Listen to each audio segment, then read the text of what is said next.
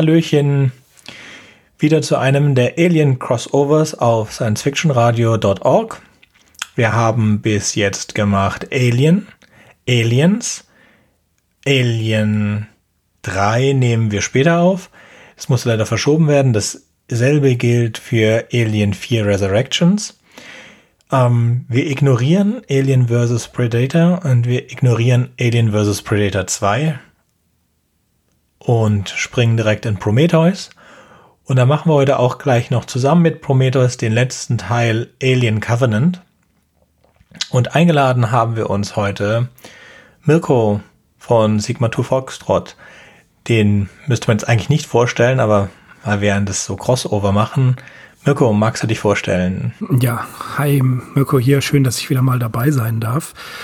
Und ich komme von den Arkham Insiders und von Sigma Sigmatube Foxtrot, zwei Podcasts, die ich schon einige Jahre mache. Und ja, Sönke und Jürgen, wir haben ja schon einiges zusammen gemacht bei Rewrite Podcast, äh, Ted Chang und wir arbeiten uns durch die Short Stories von Philip K. Dick durch. Ist immer wieder großer Spaß und vielen Dank, dass ich dabei sein durfte. Darf. Ich bin ja noch dabei. Es wird das auch, ist doch eine Selbstverständlichkeit. Ja. Genau, das wird auch noch eine Weile dauern, weil Philipp ja. Dick hat extrem viel geschrieben. Bis wir da durch sind. Ja, genau. bis wir da durch cool. sind, wir die alte Herren. Wenn wir nicht jetzt schon alte Herren sind. ja. So. Ich bin heute, ich bin heute wahres Zitat als ähm, süßer Opa bezeichnet worden, oh weil einer meiner Schüler, es war leider ein Schüler, der mir dieses Kompliment gemacht hat, mich erstmals mit Lesebrille gesehen hat. Oh, okay. Das ist lieb, oder? Ne? Er hat gesagt, ja, äh, der hat ja auch nicht aufgehört, sich damit zu, äh, deswegen zu beömmeln. Also er ist tatsächlich schon seit ein paar Jahren an der Schule, also wir kennen uns schon eine ganze Weile und die Alterssichtigkeit hat mich heimgesucht, aber jetzt hat er mich tatsächlich nach all den Jahren zum ersten Mal erlebt, dass ich eine Lesebrille aufsetze und der wurde nicht fertig damit. So kann es gehen mit den grauen Eminenzen und so. Ja, aber das, das ist doch ein schöner Effekt. Du kannst über die Lesebrille kniffeln wie ähm, bei Asterix auf Korsika. Ja, genau, das habe ich dann auch gemacht. Ne? Da, als ich dann so meine Lesebrille auf die Nasenspitze runtergeschoben habe und so eine andere Schülerin ansprach, er hat sich weggeschmissen vor Lachen mit der Aussage. ich dachte, ja, das ist ja nett, dass ich euch noch erheitern kann. Mhm. Aber sonst als im Lack. Gut, magst du eine Zusammenfassung machen, Jürgen? Ich wollte gerade sagen, ah. Jürgen, gutes Stichwort Erheiterung. Ja, genau. Ähm, jetzt habe ich zu meiner äh, äh, Peinlichkeit, muss ich gestehen, es nicht geschafft. Ich bin nämlich der Letzte gewesen, der sich hier zugeschaltet hat und dann haben wir sofort auch angefangen. Jetzt habe ich nicht geschafft, meine Wikipedia-Seite zu öffnen, von der ich normalerweise immer so ein bisschen abgucke beim Zusammenfassen. Deshalb versuche ich das jetzt mal aus dem Kopf, was wahrscheinlich dazu führen wird, dass diese Zusammenfassung diesmal äh, knusper kurz wird. Denn normalerweise spicke ich dann so ein bisschen nach den Namen. Ähm, wie die Figuren so heißen und was da so passiert. Deshalb mache ich das jetzt mal so ein bisschen äh, man könnte sagen, Freestyle. Ähm, ja, fangen wir mit Prometheus an, dann reden wir über genau. Prometheus und dann reden wir über Covenant. Genau, genau. Wir fangen erstmal mit äh, Prometheus an. Also, ähm, James Cameron, der einst der Regisseur war von dem allerersten Alien-Film, hat jetzt nach einem langen Reigen, wo der Staffelstab der Regie immer wieder weitergereicht wurde an andere Director, wieder das Zepter übernommen, um ein Prequel Double Feature zu produzieren. Der erste Film hieß äh, Prometheus und trug tatsächlich gar nicht den Namen Alien in seinem Titel und sollte auch ein eigenständiger Film sein, der dann aber so die Vorgeschichte dazu erzählt, wie es zu den Alienwesen kam.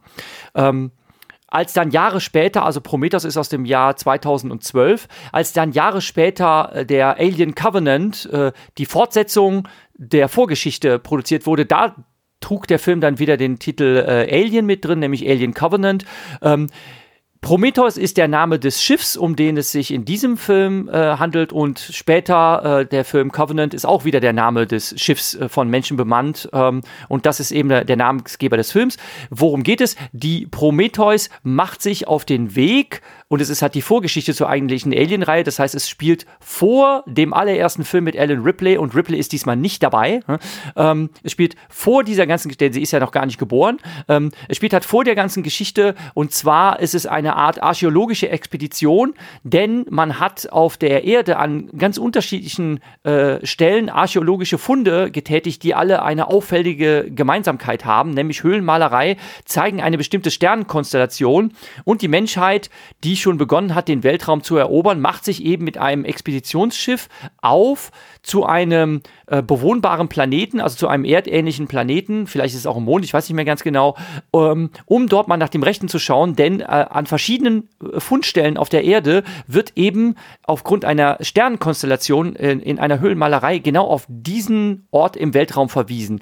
Und man versucht da mal nach dem Rechten zu sehen, denn dieser Film greift eine Theorie auf. Äh, wir haben das auch in den Show Notes verlinkt. Ähm, da gibt es eine sehr schöne, kurz gesagt, Episode zu.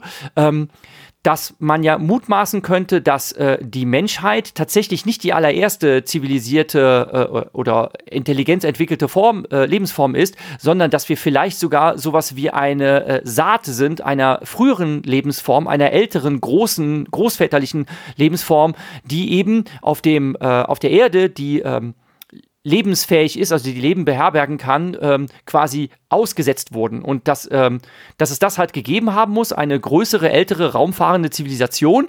Und das ist eben diese Vermutung bei dieser Expedition der Prometheus. Und die machen sich dann halt dorthin auf den Weg und finden, wenig verwunderlich, natürlich irgendwelche Überreste, natürlich über irgendwelche Relikte. Ähm, den eingefleischten Alienguckern wird als allererstes auffallen, dieses äh, bananenförmige oder sichelförmige Schiff, was man auch aus dem allerersten Alien-Film kennt, das liegt da auch ähm, rum auf dieser Planetenoberfläche und äh, natürlich klettern die dann da auch rein und gucken sich da drin um und ähm, finden allerlei Überbleibsel und ähm, da kürze ich das Ganze jetzt mal ein bisschen ab, ähm, erdreiste ich mir, ähm, denn ich muss leider sagen, es hat einfach so wieder ein ähnliches Strickmuster wie die anderen Alien-Filme. Ähm, es ist eigentlich also finde ich, so habe ich zumindest empfunden, so ein Abklatsch von dem, was man alles schon gesehen hat. Ne? Ähm, man findet halt wie im allerersten Alien-Film halt irgendwelche Überreste und irgendwelche Überbleibsel. Ähm, es schließt jetzt irgendwie so diese Lücke ähm, zu dem ähm, sogenannten, jetzt muss ich gerade übernehmen, wie heißt der nochmal, äh, Space Jockey, ne? Ähm, den man gefunden hat. Also diese, diese überlebensgroße Figur, äh, diesen Leichnam, den man gefunden hat mit diesem Helm, der an einen Elefantenschädel erinnert. Ne? Also da finden sie halt auch Überreste äh, von und dann wird festgestellt, okay, die haben gar keine elefantenförmigen Köpfe, sondern sie sind eher humanoid, denn das ist nur ein Helm gewesen. Und ähm, darunter äh, empfindet, äh, findet sich eine äh, sehr annähernd äh, humanoide, allerdings eher so an eine stilisierte äh, griechische Apollschönheit erinnernde äh, humanoide Gestalt. Und ähm, man findet halt Überreste ähm, von äh, verschiedenen, äh, auf jeden Fall nicht humanoiden Lebensformen. Und wie könnte es anders sein? Äh, die Leute werden dann halt mit irgendwelchen Sporen und anderen Krankheitserregern äh, infiziert. Ähm, wie könnte es anders sein? Es kommt zu Mutationen. Wie könnte es anders sein? Es kommt zur Monsterbildung, ähm, die sich dann halt ähm, der zuvor infizierten Körper erst bedienen und dann aus der Brust herausbrechen. Es ist alles halt nur so ein bisschen krasser und alles so ein bisschen brutaler, als man es vom ersten Alien-Film kennt. Äh, die Szenen sind zum Teil Teil halt wirklich, muss ich sagen, sehr, sehr drastisch, wo ich mir dachte so, puh, okay. Ne? So, ähm, die, die Film- und Special-Effekt-Technik hat sich halt seit 1979 um einiges weiterentwickelt und jetzt äh, schöpft man mal aus dem Vollen, was man alles so ans Blätter äh, bieten kann. Ähm, vom Handlungsbogen und vom Spannungsbogen finde ich ihn gar nicht so super interessant. Ähm, es endet halt auch wenig überraschend, äh, nach einem dauerhaften Gemetzel, dass zum Schluss nur zwei Leute übrig bleiben. Ähm, die äh, weibliche Expeditionsleiterin, deren Name mir jetzt leider entfallen ist, vielleicht kann Mirko mir da aushelfen oder so. Und auch wenig überraschend, die Überreste eines Androiden. Wieder ist ein Android dabei, ähm, diesmal nicht gespielt von Lance Henriksen, sondern von Michael Fassbender, der den allerdings sehr, sehr gut mimt, möchte ich sagen. Und auch wenig verwunderlich, das ist irgendwie so ein Motiv, was sich durch alle Alien-Filme äh, durchzieht. Auch dieser Android ist in Fetzen gerissen worden, also eigentlich ist nur noch sein äh, sprechfähiger Kopf übrig. Und ähm, das Schiff, was drohte abzuheben, um übrigens diese Saat der bösen, todbringenden Aliens hinaus in den Weltraum zu tragen, allen äh, voran erstmal die Erde anvisiert, wird zum Glück noch ähm, zum Absturz gebracht.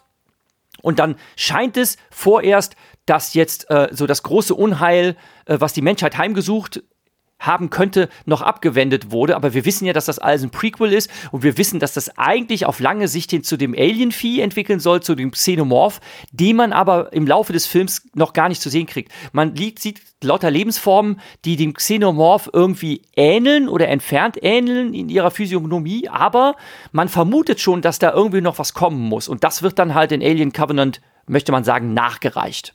So viel zu meiner Kurzzusammenfassung, ohne große Namen zu nennen außer den Namen des Schiffes. Habe ich fertig. Eine, eine, eine kleine Korrektur. Es war nicht James Cameron, es war Ridley Scott. Oh, verflucht. Ach Gott, wie peinlich. Ja, genau, genau. Aber Ridley Scott hat den ersten gemacht, oder? Habe ich auch recht? Hm? Richtig, Ridley Scott ja, hat den okay, ersten okay, gemacht. Okay, tut mir leid, Prometheus. Genau, sowas passiert mir, sowas passiert mir, wenn ich so unprofessionell bin und nicht vorher Wikipedia geöffnet habe. Ich bitte um Entschuldigung. Ich bitte vielmals um Entschuldigung. Ich hasse solche Unprofessionalität, aber sowas kann auch mir passieren. Ach, ist ja nicht schlimm. Nein, also nicht aufgefallen. Also ich habe auch gedacht. Ich habe sogar die Wikipedia hier auf und habe gelesen Ridley Scott und habe gedacht, aber wird schon passen. Passt schon. Also Prometheus ist ja irgendwie Action-Version der Bücher von Erich von Däniken, habe ich das Gefühl. Ja. ja. genau. Es geht halt auf diese Theorien zurück. Ja. Äh, also ich halte von Däniken halt herzlich wenig, ja?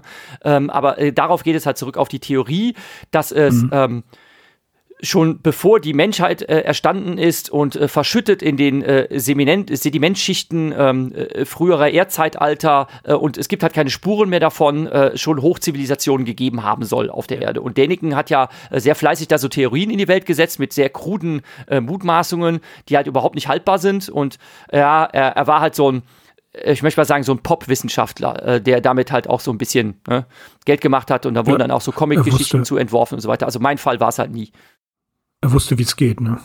Also er hat ja seine Interpretation der Sachen geliefert und ähm, ja, warum auch nicht. Aber was ich, was ich in dem Zusammenhang halt sehr interessant finde, ist die Tatsache, wenn wir uns den allerersten Alien-Film ansehen mit Sigourney Weaver, ähm, das ist düster, das ist äh, ja in, in, einem in einer düsteren Mythologie eigentlich erschaffen worden und war meiner Meinung nach einer der Filme, der Science-Fiction-Filme, die den richtigen Cosmic Horror eines H.P. Lovecraft äh, darstellt. Ja, etwas, etwas Düsteres, etwas, was angriffslustig ist, was äh, den Menschen auch eigentlich nur bedingt wahrnimmt. Und die äh, Tatsache, dass wir jetzt bei Prometheus von einer vormenschlichen Zivilisation sprechen, die den Menschen quasi erschaffen hat, da werden wir gleich bestimmt noch drauf kommen, das ist ebenfalls schon wieder H.P. Lovecraft. Im, ähm, im, in der Cthulhu-Mythologie wird das ja auch behauptet, dass die Menschen von den Göttern erschaffen worden sind. Und wo wir bei erschaffen sind, also Ridley Scott hat mit mit Alien ja etwas sehr, sehr Düsteres geschaffen. Und er hatte ja diesen Bruce-Effekt, den Steven Spielberg bei Der Weiße Hai ange, äh, ja angefangen hat. Das Monster wird ja gar nicht wirklich sichtbar erst in so Stückweise, in Nahaufnahmen, verzerrte Aufnahmen und ganz zum Schluss erst wird man, äh, sieht man, wie es wirklich aussieht und das Problem finde ich bei Prometheus oder eins der vielen Probleme bei Prometheus ist diese, dieser CGI-Bombast, den er da auffährt.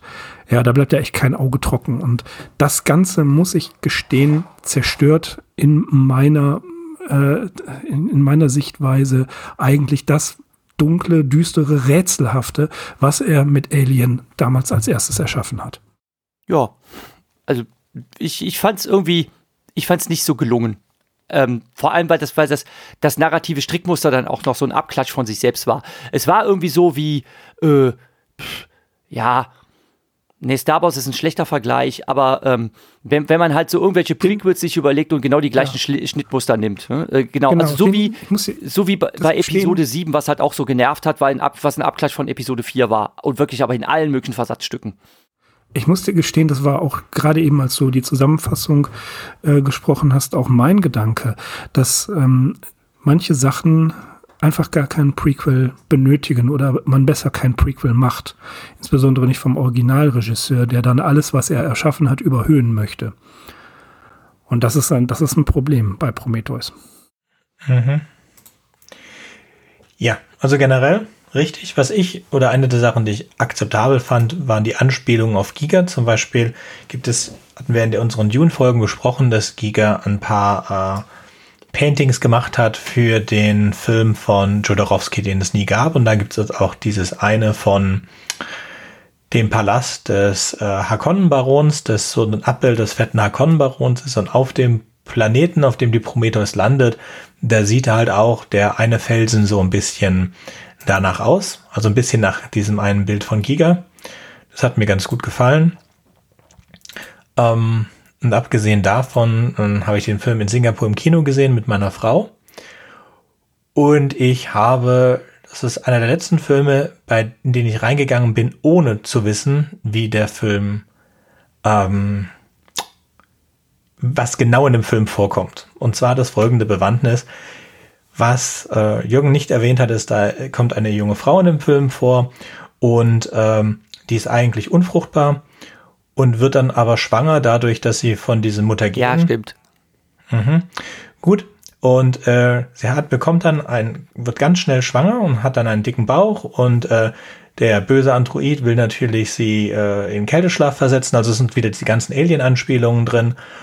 Und sie schneidet sich das Ganze aber raus und zu diesem Zeitpunkt haben wir das Kino verlassen, denn meine Frau war im achten Monat schwanger. Und äh, ich hatte das total vergessen, aber meine Frau hat gesagt, ah, ihr besprecht Prometheus, den Film, äh, wegen dem wir uns haben fast scheiden lassen. Also sie hat gesagt, wenn du mich noch mal in einen Film reinbringst, so eine Situation, dann, äh, ja. Deswegen muss ich jetzt jedem ja. Film nachgucken, was da drin vorkommt. Okay. Ja, okay, aber ja. ich, ich schlepp ja auch, äh, ich bin da etwas weiser, ich schlepp einfach in ganz viele Filme gar nicht erst meine Frau rein. Der letzte große Fehler, den ich in der Art gemacht habe, war tatsächlich, dass ich mit meiner Frau wirklich war in Kill Bill 1 gegangen bin und gesagt habe, boah, Quentin Tarantino-Film, die sind immer total cool. Und mein lieber Herr Gesangsverein, war das dann ein Gemetzel. Da war meine Frau auch ganz schön verstört. Da gesagt, was für ein Film hast du mich da mitgenommen? Ich habe gesagt, ja, ich weiß auch nicht, ähm, hätte ich jetzt auch nicht so gedacht, aber ich habe sie dann tatsächlich dazu gebracht, Kill Bill 2 zu gucken, der nicht so, der nicht so blutig war. Das hat das Ganze wieder so ein bisschen äh, geheilt, möchte ich sagen. Ja, aber stimmt, ja. genau. Das habe ich auch erfolgreich verdrängt. Diese, äh, diese Selbstoperationsszene, wo dieses, ähm, Mutter, ja. wie dieses Tintenfischartige Vieh dann ihr aus dem Bauch rausgeschnitten wird, ne, ohne Betäubung.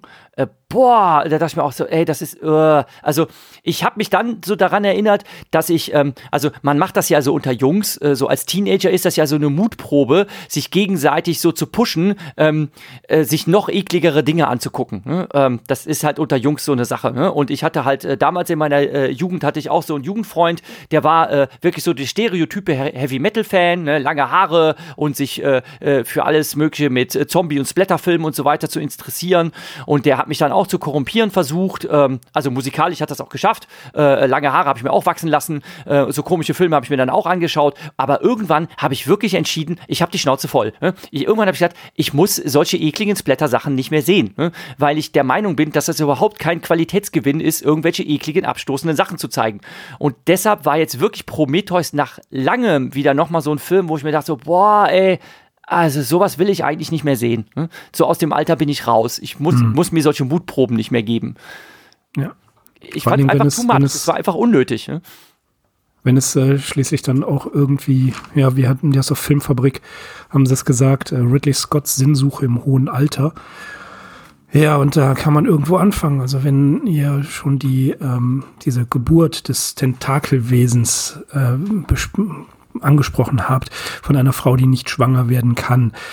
Äh, das Ganze lässt sich ja durch Interviews mit Ridley Scott und einer, eine der Besprechung eines Skriptes zu Prometheus alles untermauern, dass wir es mit einer ganz, ja, kruden Darstellung eines religiösen Motivs zu, äh, zu tun haben.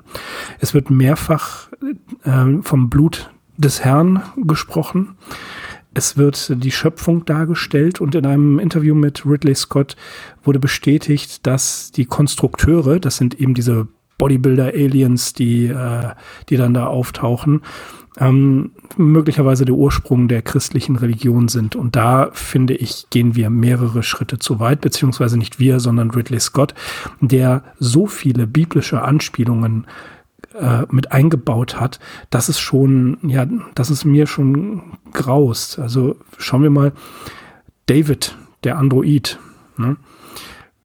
Gehen wir die These weiter, dass äh, die Konstrukteure mit die Begründer der christlichen und es wird so explizit gesagt, christlichen Religion sind, dann ist der Name des Androiden ähm, ja eigentlich eine Konsequenz aus diesem Denken, weil David, äh, Jesus als Sohn David, ist der Erschaffer, er spielt Gott und das ist das Interessante, er ist ein Android, also ein künstliches Wesen, was den, die Alienrasse äh, entwirft.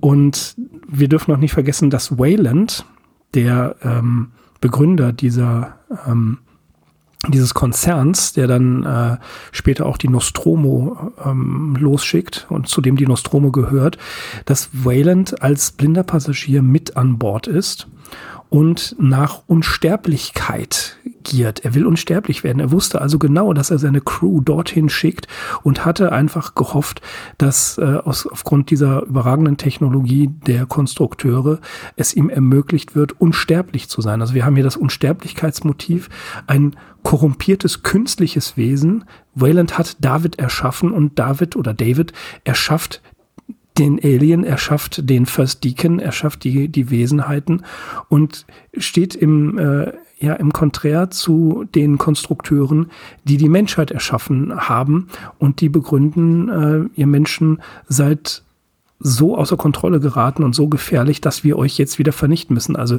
die, die Schöpfer, der Schöpfer will seine Schöpfung vernichten, während Wayland von seiner Schöpfung vernichtet wird. Das ist eine interessante Parabel dazwischen. Und das ist ähm, ja das, was mich am meisten auch ein bisschen nervt, weil hier mit, mit aller Gewalt irgendein biblischer Bezug hergestellt werden soll. Und das, wie gesagt, ist äh, von Ridley Scott auch so bestätigt worden. Übrigens interessant ist, dass der, dieser Androide David heißt. Wenn wir gucken, in Alien 1 heißt der äh, Android Ash, also A. In Aliens, also Aliens die Rückkehr heißt er Bishop, B. In ähm, Alien 3 Call und in Alien äh, Prometheus heißt er David. ABCD. Aber David, wie gesagt, als ja, Begründer der Dynastie, aus der Jesus nachher stammt, das ist natürlich kein Zufall, dass er diesen Namen bekommt.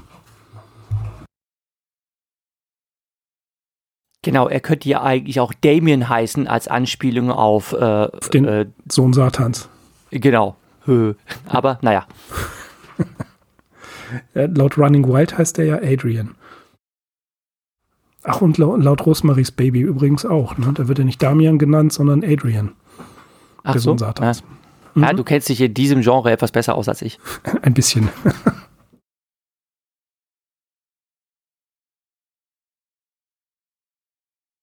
Gut, ja. nachdem wir eigentlich mehr geschimpft haben über den Film, als ihn gut zu heißen, ist ihm noch was hinzuzufügen? Nein. Also zu meiner Seite aus nicht. Also Mirko, dann ich würde gerne, gerne alles, alles, ja. alles hinzu. ich würde gerne noch etwas hau sagen. Raus, hau raus. Also wenn wir den Alien-Film, äh, Verzeihung, Prometheus als singulär betrachten, eben nicht als Bestandteil der Reihe, kann er durchaus unterhaltsam sein. Aber wenn man so fixiert darauf ist, zu sagen, das ist ja der, der Beginn der Alien-Saga oder des Alien-Franchise, dann muss man mit einer Enttäuschung rechnen. Das ist einfach so bin ich ganz klar der Meinung.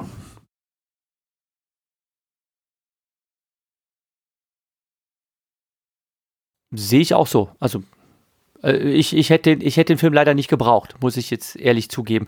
Zumal es ja. am Schluss halt auch irgendwie enttäuscht, also nein, ich muss ehrlich sein, zumal es am Schluss halt auch enttäuschend ist, ne? wo man sich denkt, so, pff, ja, jetzt, jetzt habe ich zum Schluss noch nicht mal den Xenomorph gesehen. Also es, es schließt ja noch nicht mal richtig an, ne? als Vorgeschichte an, an das, was dann passiert, an die Filme, die man dann nachkommend oder noch nachkommen während, äh, werdend äh, dann ja. schon im Hinterkopf gibt, hat. Ähm, es gibt ein Easter Egg in der in dieser ähm, in dieser großen Halle, wo die äh, wo die wo sie dem ähm, Konstrukteur begegnen, den letzten lebenden Konstrukteur, sind ja verschiedene Wandbilder ge werden gezeigt und da sieht man die Alien Hive Queen angedeutet. Das finde ich ah. auch interessant. Das ist natürlich nur so ein kleiner Gag, glaube ich. Es hat äh, mit Foreshadowing wenig zu tun. Es ist einfach so, dass sie gut sichtbar ist, so dass man vielleicht hier einen kleinen Zusammenhang geschmiedet bekommt. Aber auch das erscheint mir dann etwas zu weit hergeholt. Also es hätte auch nicht sein müssen, dass die Hive Queen dort oben äh, in, in den Wandfresken drin ist. Es ist ja genau das gleiche wie im aller, äh, nein, in Predator 2, also der Film, der nach Schwarzenegger kommt. Da wurden die beiden äh, Franchises ja zusammengeführt. In Predator 2 wird, äh, begeht, äh, begegnet einer der Helden geht in das Predator-Raumschiff rein und sieht eine Schädelsammlung, unter anderem auch diesen langgezogenen Alien-Schädel. Und das war so ein bisschen Vorstellung darauf, dass wir anschließend auch ähm, sehr früh in den Comics Alien vs. Predator äh, hatten und dann nachher natürlich auch die dazugehörigen Filme, in denen Wayland, also Lance Henriksen, tatsächlich auch schon mal selbst auftaucht. Aber die haben ja gesagt, die lassen wir aus. Die sind auch sehr schwer in dieses Alien-Universum hineinzubringen, obwohl die Aliens dort auftauchen, die Xenomorphen. Aber das ist auch mit aller Gewalt herbeigeführt. Ja, also ich mochte die Idee Alien vs. Predator fand ich eigentlich sehr gut. Ich mochte den ersten Film auch. Ich mochte auch den Prometheus-Film, als ich ihn gesehen habe. Ähm, bei diesen Geschichten, die halt kein Ende haben, also die nur ein erster Teil sind, geht's, kommt halt viel darauf an, wie es weitergeht. Und ich habe auf den, den, den danach kommenden fünf Jahre später einen Covenant null Bock gehabt. Also ich hm. finde, dieses handwerklich sind sie beide gut gemacht, keine Frage. Also die, sieht schön aus, ist anständig geschauspielert, aber es, es gibt mir, ist wie mit Matrix, es gibt mir einfach nichts. Zum Alien vs. Predator zurückzukommen, der erste Teil ist, ist, ist wirklich ganz nett, ist ein, ähm, ist ein okayer Alien-Film, so ein Actionfilm wie Predator 1 und Predator 2. Der zweite ist absolut grottenschlecht, dunkel, also total mit Absicht, weil sie kein Geld hatten, extrem dunkel gehalten. Dann kommt einer auf einem anderen Planeten, äh, an den kann ich mich überhaupt nicht erinnern. Und mhm. dann kommt noch mal einer, also die werden dann, die werden dann tendenziell schlechter. Also den ersten Alien vs. Predator kann man sich angucken. Also Predator 1, Predator 2, Alien vs. Predator kann man sich angucken. Den Rest sollte man sich auf jeden Fall sparen. Ähm, Prometheus, wenn man eigenständig sehen kann, dann kann man sich den auch angucken. Wenn man den als Alien-Film sehen möchte, sollte man es vielleicht besser lassen. Mhm. Und das sagt er dann Alien Covenant, also ein Film, der wahrscheinlich nur Covenant hätte heißen sollen. Also wahrscheinlich wollten sie drei Filme machen, jeweils mit dem Namen eines Schiffes. Und äh, Prometheus lief nicht gut genug, dass man gleich danach einen zweiten Teil machen konnte. Und es lief auch nicht gut genug, um auf die Alien-Marke zu verzichten. Und damit würde ich sagen, kommen wir zu dem 2017er Alien Covenant. Jürgen, hast du Wiki auf? Jetzt habe ich Wiki auf, genauso ist es, und kann jetzt da ein bisschen zu sagen.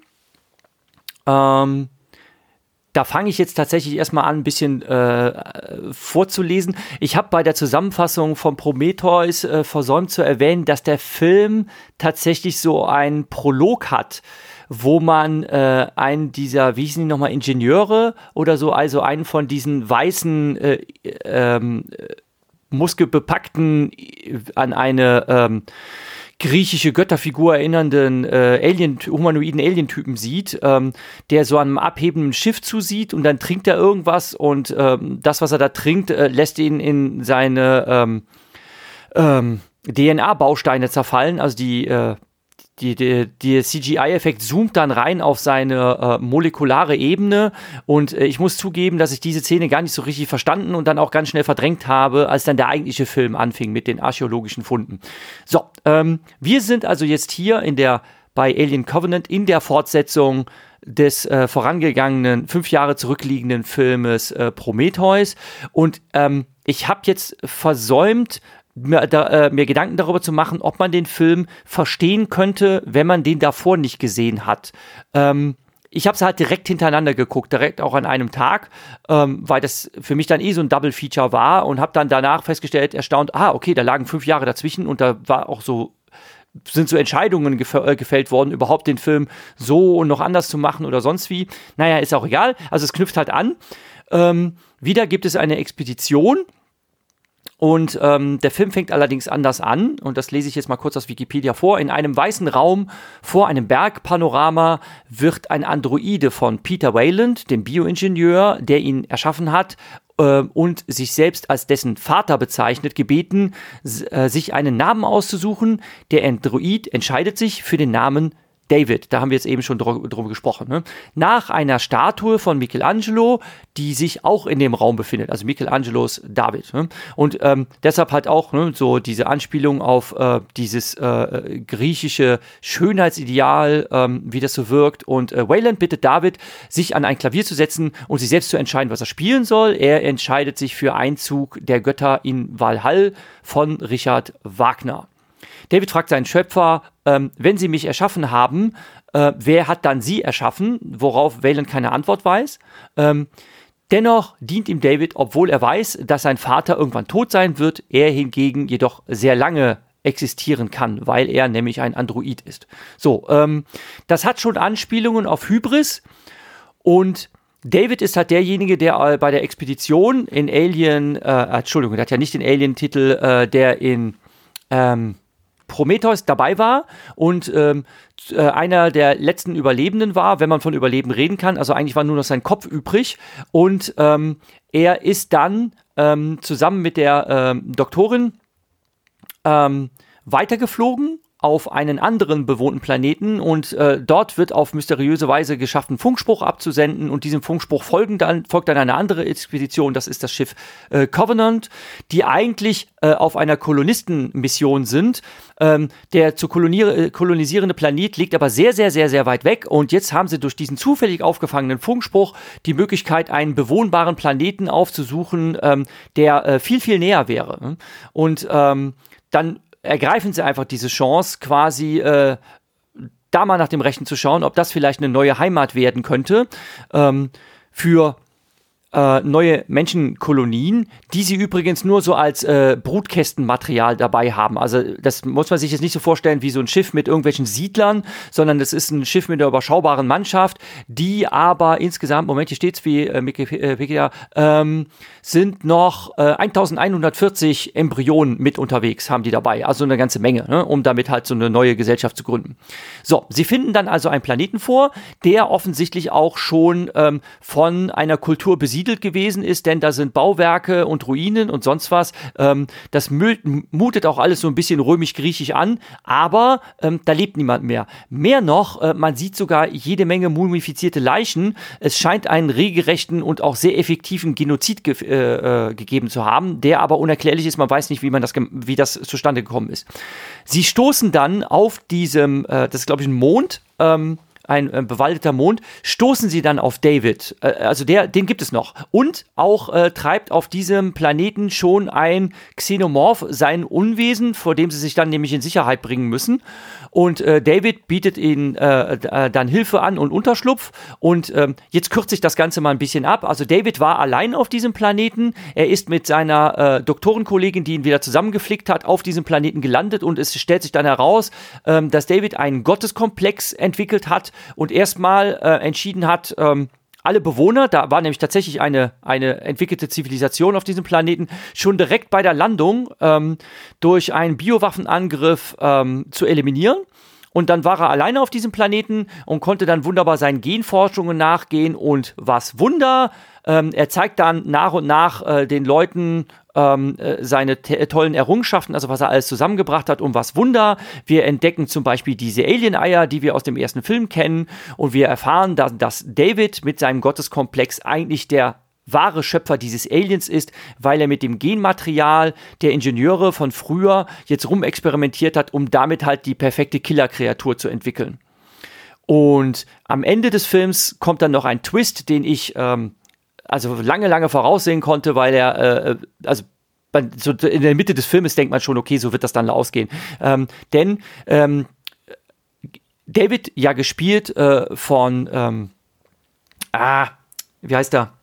Jetzt habe ich den Namen ich habe eben schon gesagt. Michael, ähm, Fassbender. Michael Fassbender, genau. Äh, David gespielt von Michael Fassbender hat, hat eine Doppelrolle, denn ähm, auch die Crew der Covenant hat einen Androiden gleichen Typs dabei, äh, der dann aber Walter heißt, also ne, ähm, eigentlich müsste er Emil heißen oder so, um die Buchstabenfolge aufrechtzuerhalten.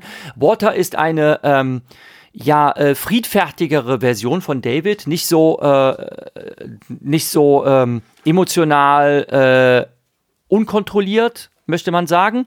Und ähm, zufälligerweise schon in der Mitte des Filmes nimmt dann Water ähm, äh, dasselbe Aussehen an wie David oder David dasselbe Aussehen wie Walter, ich weiß es nicht genau. Und dann denkt man sich, ja, okay, man weiß, worauf das hinausläuft. Ähm, David wird sich im Laufe des Films später als Walter ausgeben. Und äh, wenig verwunderlich kommt es dann am Ende des Filmes äh, zum Kampf zwischen den beiden. Äh, Walter ist eigentlich daran zu erkennen, dass er in einer vorherigen Kampfsituation seine Hand verloren hat.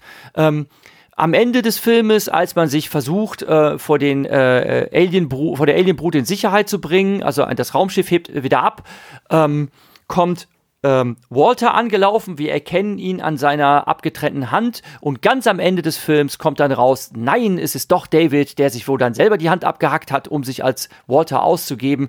Wie gesagt, das ist alles voll voraussehbar. Ne? Und ähm, während dann das letzte Crewmitglied, äh, das überlebt hat, äh, gerade wieder in der Kryokammer ähm, gleich einschlafen wird, gibt sich Walter zu erkennen und unter panischem Kreischen ähm, schläft das Crewmitglied dann ein, ähm, während ähm, David ähm, friedlich vor sich hin summend und äh, es spielt dann zum Schluss auch wieder äh, Wagners Einzug der Götter in Valhall ähm, geht er dann in die Kryokammern und man äh, wirkt äh, zwei Alien-Eier hoch. Die hat er nämlich in seinem Androidenkörper ähm, sehr unbemerkt mit an Bord schmuggeln können und platziert die Alien-Eier in einer Schublade zusammen mit den anderen ähm, Kryomaterial. Ende der Geschichte.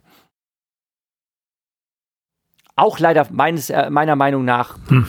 jetzt nicht so umwerfend, dass man das alles gebraucht hätte. Also das gesamte Prequel-Double-Feature hätte man meiner Meinung nach nicht gebraucht. Und es wurde halt mit Covenant nicht besser. Ist mein verdichtendes ist Urteil. Der, das ist der Tiefpunkt der gesamten Serie. Ja. Absolut. Ne? Also der, dem ist ja, das ist ja mit, mit aller Gewalt noch schlimmer als bei Prometheus.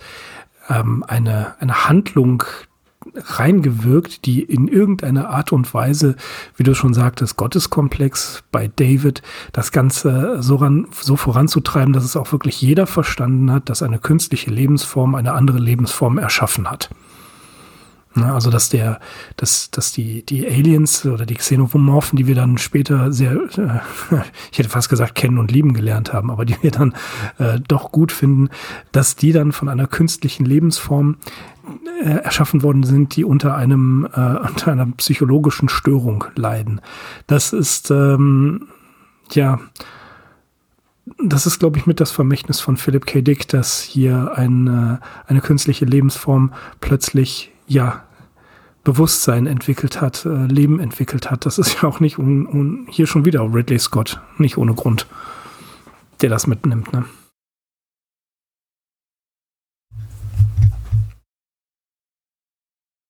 Sönke, magst du auch ja. was sagen?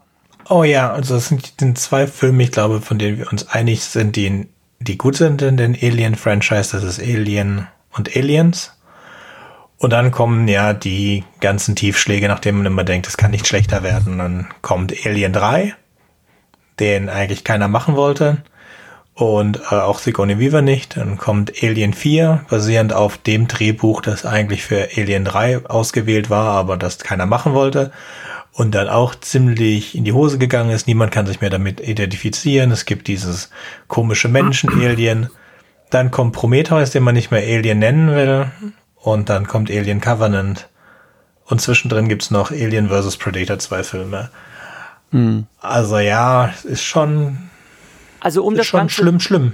Schlimm, schlimm, ja, um schlimm, das ganze schlimm, Revue passieren, ja, um das ganze Revue passieren zu lassen. Du hast es bei der Anmoderation dieser Sendung gesagt. Wir mussten leider die Podcast-Folgen zu der dritten, zu dem dritten und vierten Alien-Film ähm, jetzt überspringen, weil uns da beide Termine für die Produktion weggebrochen sind, was ein bisschen schade ist. Trotzdem habe ich die jetzt in Chronologie alle nochmal hintereinander weggeguckt.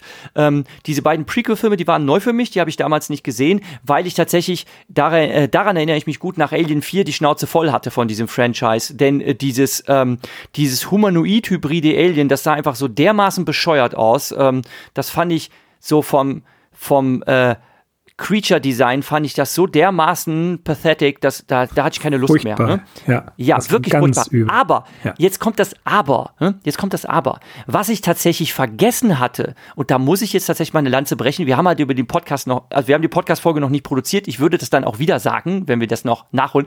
Ist eigentlich putzig. Wir werden auch ein Prequel zu unserer eigenen Podcast-Reihe produzieren. Ist das nicht unglaublich?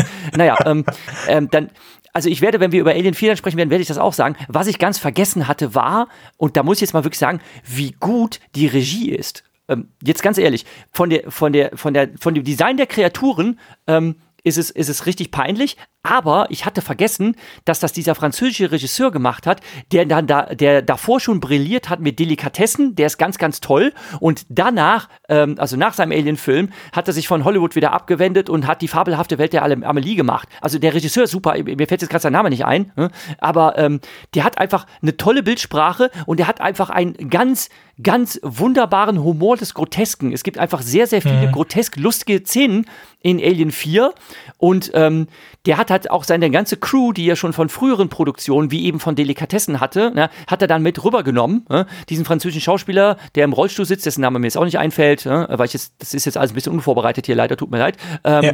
äh, oder, oder Ron Perlman spielt super. Ne? Äh, ich finde auch äh, Winona Ryder finde ich toll. Also er ist toll besetzt ne? und auch ähm, die, äh, die fiese, mhm. äh, die fiese alieneske Ripley ist auch richtig super cool. Äh, ja. Also die ist richtig, richtig cool in dem vierten Film. Ne? Ja. Was einfach richtig peinlich ist, ist das, was, was sie aus dem Alien zum Schluss gemacht haben. Ja. Aber also, vom, vom Look, äh, vom Look muss ich wirklich, da muss ich echt mich korrigieren. Vom Look sind gerade die ersten zwei Drittel des Films richtig gelungen. Ne? Und auch mit sehr, sehr schön pointierten, lustigen Szenen. Also Jean-Pierre Jeunet heißt der Regisseur. Genau, so hieß er. Ja. Er hat auch Le Mec gemacht. Oder Le Mex. Und er hat gerade was gemacht auf Netflix, was du, glaube ich, gesehen hast, La Bug oder Bugs oder so. Das ist jetzt nicht so toll. Das ist mit dieser Familie, die eingesperrt ist von diesem. Das ist auch vom selben Regisseur. Oh Gott. Ja, das, oh, das tut mir jetzt aber sehr leid, dass das derselbe Regisseur ist. Dachte, boah, okay. Das siehst du nicht? Da hat er das jetzt echt Federn gelassen. Du hast gerade gesagt, du hast gerade gesagt, man kann seine Bildsprache so super erkennen und dass das derselbe Typ ist, kann man. Ja.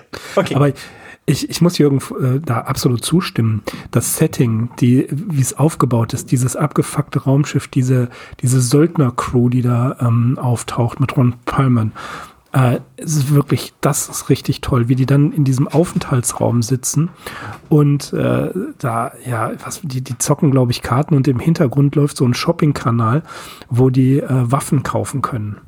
Ne? Das ist ganz toll gemacht und wo er auch sagt, dass der Typ im Rollstuhl darf so ein bisschen durchs Lager fahren und sich ein paar Sachen klauen, das wird erlaubt. Ja, also das hat, das hat wirklich was. Das ist, äh, das ist sehr sehenswert. Das ist eben auch kein Hochglanz Science Fiction. Das war es ja bei Aliens nie. Das war ja immer irgendwie schmutzig, dreckig und äh, ja auch so ein bisschen versifft. Wenn ich an eine der Szenen denke auf der Nostromo in dem äh, ersten Alien-Film, ähm, wo sie da anfangen, die, die Fallen zu bauen wo es da wirklich überall runtertropft. Das assoziiert man mit einem Raumschiff ja gar nicht. Ne? Und das finde ich sehr gut aufgefangen vom äh, Regisseur des vierten Teils. Genau, das hat mich tatsächlich so ein bisschen wieder versöhnt und als dann zum Schluss diese ganzen peinlichen Szenen kamen, dann dachte ich mir, ah ja, okay, jetzt weiß ich wieder, warum ich da keine, keine Lust mehr auf das Franchise hatte. Ja. Da, das war's, was ich, was wir so, ähm, und das ist halt, wie man so schön sagt, ne, der letzte Eindruck ist der bleibende. Ne? Das war halt das, was mich dann aus diesem Film entlassen hatte und ich mir dachte, was ein Mist, ne? was für ein Blödsinn. Zum Glück habe ich den ähm, ausgeblendet und denke nur an die, äh, die erste halbe Stunde. Wobei natürlich auch wieder so eine, ähm, eine Sache da ist. Es gibt da wieder so Anspielungen. Ähm, Call, das ist Winona Ryder, das ist ja auch ein Android. Die sitzt mit Ripley dann in einer kleinen Kapelle und offenbart ihr ihre eigene Mission. Das ist ja auch wieder so ein ein Bezug, der, den ich gar nicht sehen will. Und wie einer der Wissenschaftler, ich habe seinen Namen vergessen, aber ähm, der die neue Alien Queen entwickelt, der ist dann auch irgendwo eingesponnen und hält dann einen fast mhm. schon, ja, diesen Monolog. Ja, diese huldige Rede und jetzt ist sie perfekt. Furcht, oh. Furchtbar. Ja, das, das, genau, das ist wirklich eine ganz, ganz furchtbare Szene, die ist echt nur armselig. Ne? Ja. ja, pathetisch, dann, genau, pathetisch dann, ist das richtige Wort und oh, ja, das hat mir dann auch alles dieses verdorben. Hybriden. Ja, und die Geburt dieses Hybriden.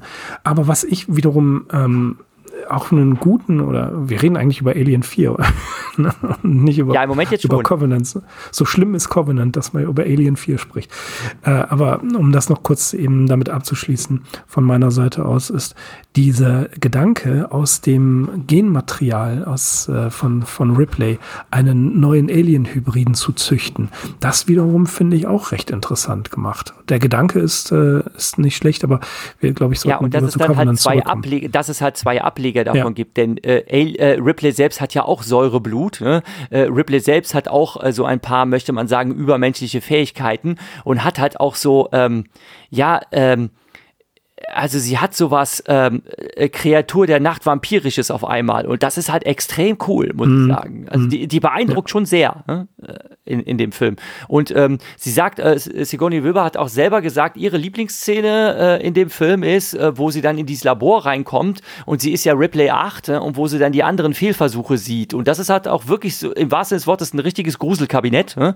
ähm, dem sie dann äh, mit dem Flamethrower ein Ende bereitet. Und dann halt auch wieder der lustige Twist, dass die anderen Söldner sich aber aufregen, was sollte das denn jetzt? So eine Verschwendung von Munition. Also so völlig mitleidslos, also, äh, so, so Blödsinn. Herrlich. Ja, ich finde, äh, also schon wieder Alien 4, diese, diese Szene, wie sie ähm, dann sagt, wen muss ich hier ficken, um von diesem Raumschiff runterzukommen? Und Ron Perlmans genau. Gesichtsausdruck ist so brillant. Covenant. Ja, Covenant. weil da sieht, man doch mal, da sieht man doch mal, wie so Prequels einen dann doch versöhnen mit Filmen, die man eigentlich abgeschrieben hatte. So in der Rückschau genau, eben, weil, verklärt sich alles. Weil Covenant schlechter ist.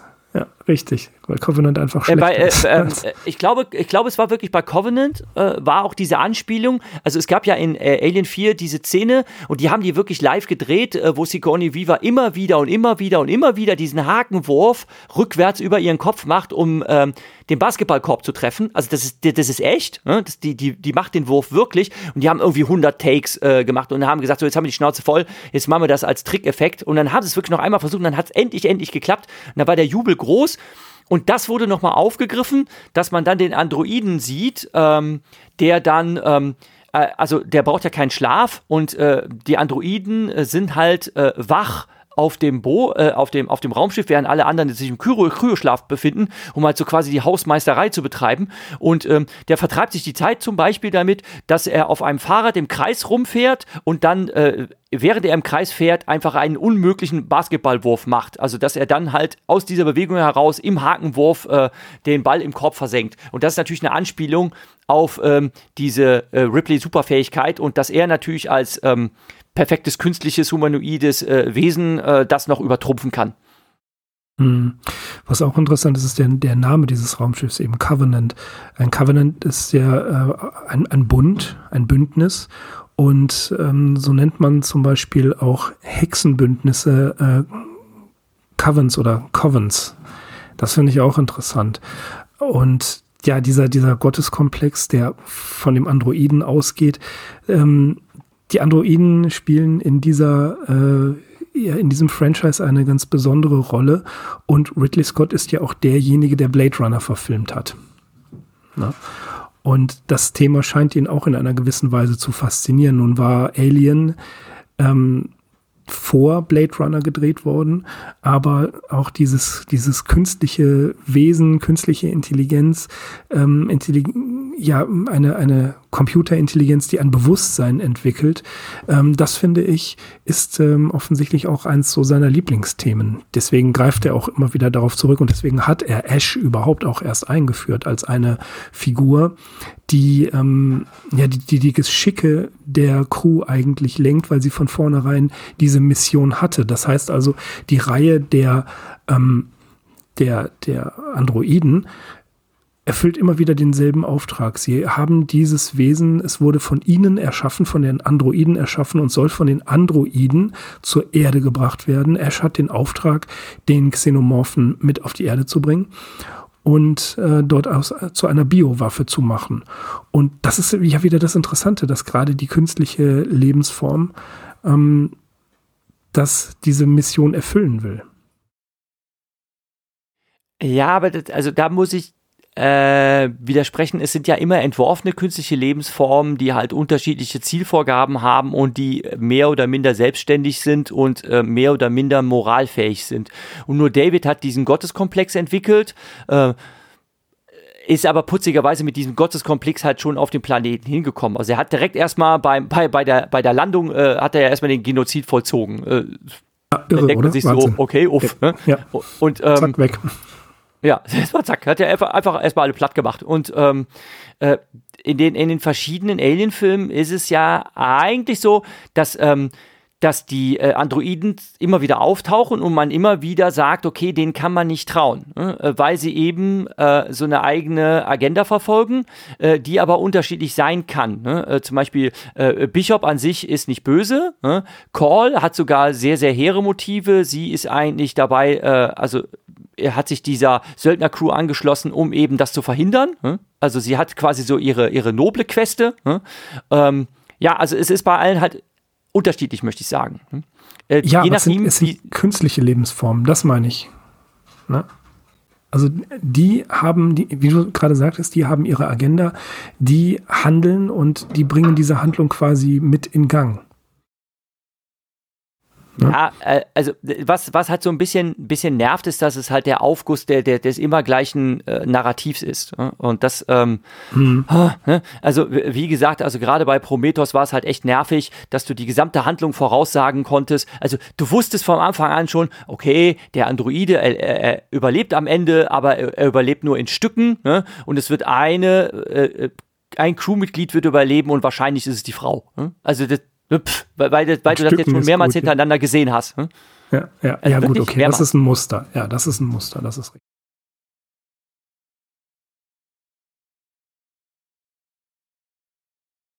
Ich frage mich ja wirklich, ob das auch so ein Überbleibsel ist von Chodorowski, denn ähm, da ja äh, Chodorowski seinen Dune-Film damals nicht machen konnte, hat er aber zumindest äh, zusammen mit einem anderen Comiczeichner, das war nicht Möbius, hat er dann die Metabarone angefangen. Und tatsächlich ist es ein durchgängiges Motiv der Metabaron-Comic-Reihe, ähm, dass ähm, äh, diese, diese äh, supergalaktischen Krieger immer verstümmelt werden müssen auf die eine oder andere Weise. Das hat halt irgendwie Tradition und irgendwie ergibt sich das auch immer. Und dieses Motiv mhm. der Verstümmelung, äh, das zieht sich halt durch die gesamte Alien-Reihe. Immer werden die ähm, Cyborgs zerfetzt. Äh, nein, die Androiden.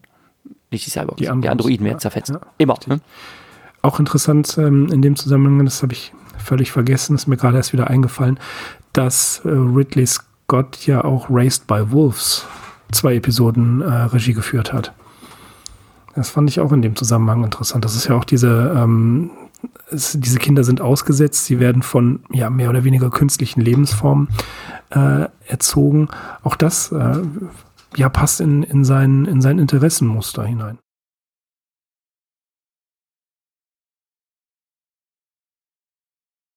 Okay. Habt ihr noch was? Ja, also Ridley Scott hat offensichtlich was für Androiden mhm. und hat einen einzigen guten Film mit Androiden gemacht, und zwar Blade ja, Runner. Ganz genau. Ganz genau. Ja, okay. Wenn man das über mich sagen könnte, dann ist das vollkommen in Ordnung. Allerdings habe ich keinen guten Film über Androiden gemacht. Und ja, nee. Ja, ich mach, nee, es ist ein. Tröste äh, dich, ich auch nicht. Ja, ich tröste mich. Es sollte noch einen weiteren Film geben. Und äh, wir sind zum Glück verschont worden davon weil nach der Regel, die bis jetzt gekommen ist, dass alles nach Alien schlecht ist, wäre der ja noch schlechter gewesen als Alien Covenant. Und das ist schwer vorstellbar. Ja. Würde ich sagen. Dank, sind wir Ihnen dankbar für Blade Runner und für ähm, Der Marsianer, den er auch gemacht hat und noch für viele andere Filme. Also er hat ja nicht nur sowas abgeliefert. Ja, nur nur halt keine guten Filme mit Androiden. Und, und Aliens, genau. Alien. Hm. Aliens hat äh, doch Carpenter gemacht. Ich meine jetzt Alien, also Aliens im Sinne von Aliens. Nicht so. von. Äh, okay, alles gut. Alles gut. Cameron, du meintest jetzt Aliens, der zweite Alien, der ist halt von James Cameron, nicht von der, Carpenter. Genau. John Carpenter war jemand Richtig. anders. Das war Darkstar. Genau. Ja. Darkstar ist auch gut, können wir auch mal Großartig. machen. Darkstar ist sehr lustig. Ja, ich muss mal gucken, ob Darkstar auf der Liste ist. Okay. Ich hätte Damit noch eine sagen, ja, Abschlussanekdote tatsächlich. Und zwar habe ich das nochmal bei einem Freund von mir nachgefragt. Es ist so, es, die, die Beagle ist ja das Schiff von Charles Darwin gewesen, mit ähm, dessen äh, Arbeit ja in The Origin of the Species geendet hat, also wo er diese Evolutionstheorie mit begründet hat. Und es gibt ein Buch von Alfred Elton Van Vogt, E.N. Van Vogt, durch die Slan-Reihe äh, klassischer Science Fiction, vielen Leuten bekannt. Er hat ein Buch geschrieben, The Voyage of the Space Beagle. Und ähm, das ist eine Fix-Up-Novel von äh, einzelnen, ähm, ja, einzelnen Stories. Das ist eine, eine Zeit lang eine äh, gern, gern, gesehene Methode gewesen, um aus einzelnen Stories äh, einen Roman zu machen. Und das ist eben Voyage of the Space Beagle. Und es gibt eine Episode da drin, die heißt Black Destroyer. Und Black Destroyer ist ganz offensichtlich die literarische Vorlage für Ridley Scotts Alien gewesen. Das Problem ist, er hat niemals Credits dafür bekommen. Es gab ähm, tatsächlich einen Rechtsstreit, in dem ähm, ja irgendwann klar gemacht werden musste, dass ähm, Alien von Ridley Scott ja das Motiv geklaut worden ist von A.E. Van Vogts Black Destroyer. Und ähm, EA Van Vogt wurden dann 50.000 Dollar zugesprochen. Das hat ihn sehr mitgenommen, dieser Rechtsstreit. Und tatsächlich ein guter Freund von mir, der, mir, der Nils, war eine Zeit lang in Los Angeles und hat bei Spaziergängen eine Dame kennengelernt mit Namen Lydia. Und die hat ihm dann an einem der letzten Tage, in denen er da war, er hat dort gearbeitet, ein Buch in die Hand gedrückt, The Voyage of the Space Beagle. Und es kam heraus, die Dame ist Lydia Van Vogt, die Witwe von A.E. Van Vogt. Und dieses Buch, was sie ihm geschenkt hat, das hat er mir dann gegeben und das liegt hier vor mir. Und insofern denke ich, dass das schlechte Abschneiden von Prometheus eine Wiedergutmachung auch ähm, ist für A.E. Van Vogt, dass er dann letzten Endes doch triumphiert hat. Okay, Okay, und damit lass uns. halt, ne? ja, genau. Damit lass uns für diese Nacht beenden. Und für alle, die uns im März hören, wünschen wir weiterhin schönes Wetter und für Sommer hören hoffentlich nicht zu heißes Wetter. Tschüss. Ciao. Tschüss.